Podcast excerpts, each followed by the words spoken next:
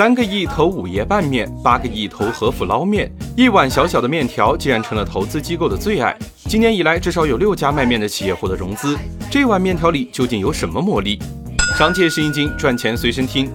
资本喜欢卖面的企业，首先是容易标准化。中餐里能复制上千家店的品类不多，除了火锅烧烤，面也是一种容易标准化的产品。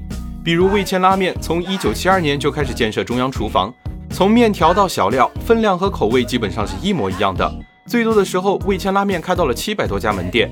它的创始人潘卫也曾登上过胡润餐饮富豪榜的第一名。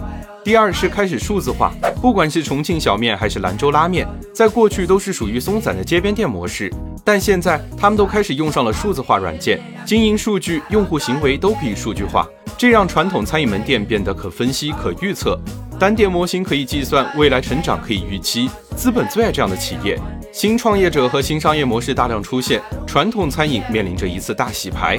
第三是缺乏品牌化，过去餐饮店是靠手艺吃饭。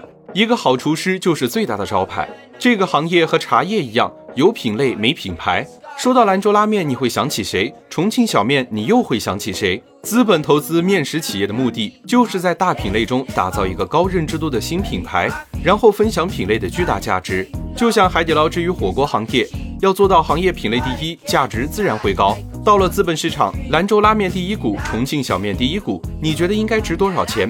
但这碗没有灵魂、只有估值的工业面，你会愿意吃吗？